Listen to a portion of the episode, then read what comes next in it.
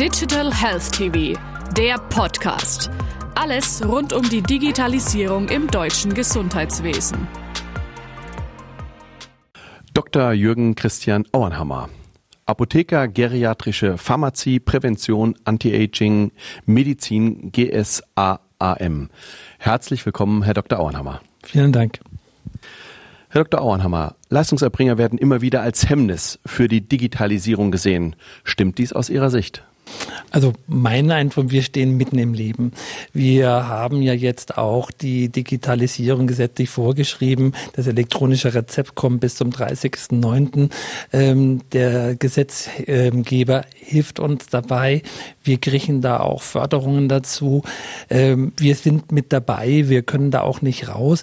Klar, es sind viele, viele Leistungserbringer, haben alle einen unterschiedliches Alter.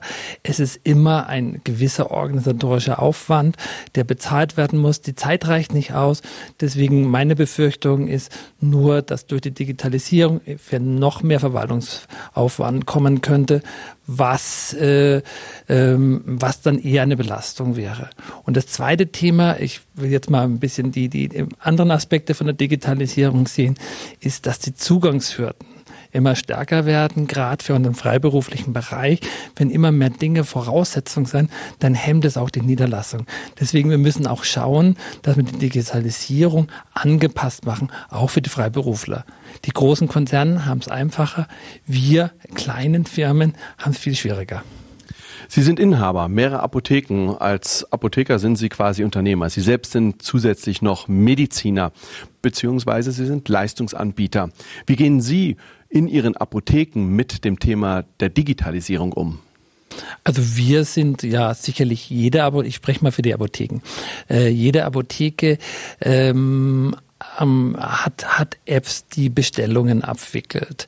Ähm, das ist etwas, äh, was bei uns schon sehr verbreitet ist. Jetzt ist die Aufgabe, es irgendwie äh, für alle zu vereinheitlichen. Ein großes Thema ist die Lieferfähigkeit, zu zeigen, dass wenn man bestellt, auch weiß, ob es da ist. Das zweite Thema, was dann in der Apotheke ist, die Sachen müssen oder sollen auch zu dem kranken Patienten kommen.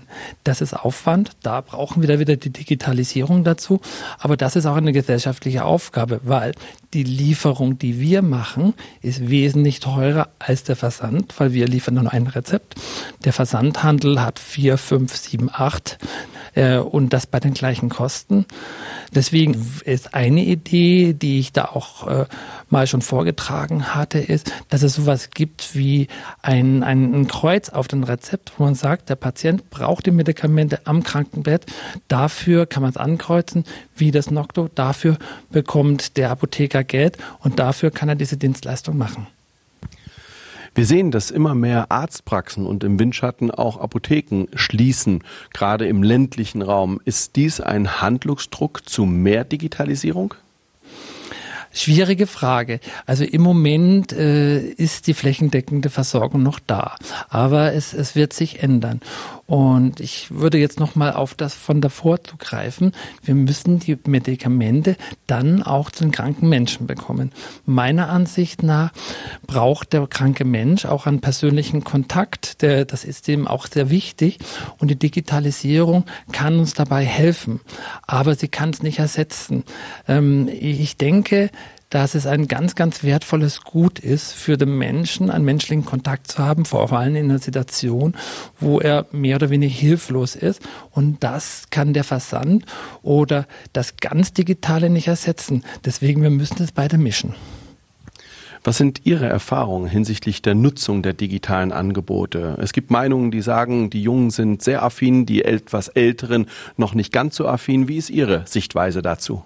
Und nein, ich, ich denke, es wächst sich aus. Also viele, viele Älteren benutzen die Apps. Ich bin immer sehr überrascht in der Apotheke, vor allem Privatpatienten, die ihre Rezepte elektronisch abrechnen, die dann sagen, ich habe das Geld dann sofort da, ich muss nicht zum Briefkasten gehen. Ich denke, wenn der Nutzen da ist, äh, dann machen die Älteren es auch genauso mit. Wo ich Themen sehe, sind, sind Menschen, Randgruppen. Also nicht Demente, aber jemand, der dement wird. Leute, die keinen Wohnsitz haben, die kein Bankkonto haben haben, ähnliches, dass die dann irgendwo rausfallen. Also in der Digitalisierung, äh, ich, ich gehe nochmal auf die Menschlichkeit, weil ich komme von der stationären Apotheke. Das ist wichtig und, und das dürfen wir nicht vergessen. In anderen Ländern gibt es beispielsweise den Online-Doktor. Können Sie sich ähm, vorstellen, als Apotheker der Erstansprechpartner, also quasi der Medizinmann vor Ort zu sein? Eine neue Marktchance auf diese Art und Weise für Apotheken zu generieren? Also ich höre das, dass es in anderen Ländern auch schon gemacht wird. Es ist eine faszinierende Idee. Ähm, der Patient hat mehr Ansprechstellen, die meinetwegen auch Mittwochs und Samstag und Sonntag, äh, äh, Mittwoch, Freitag, Samstag geöffnet haben. Ähm, er kann, es ist niederschwellig, wenn, wenn vom System her ähm, dann bei banalen Erkrankungen auch etwas mitgegeben kann und er es über die Krankenkasse abrechnen kann, dann wäre das für den Patienten ein Mehrwert. Wir könnten dann ihm unterstützen, wenn es eben nicht banal ist, einen Arzttermin zu bekommen und ihn auch die Dringlichkeit nachweisen. Also das Ganze hat sehr, sehr viel Charme, würde unser System auch verbessern. Ähm, ich denke, dass die Leistungsanbieter wie, wie, wie Apotheker das auch machen können.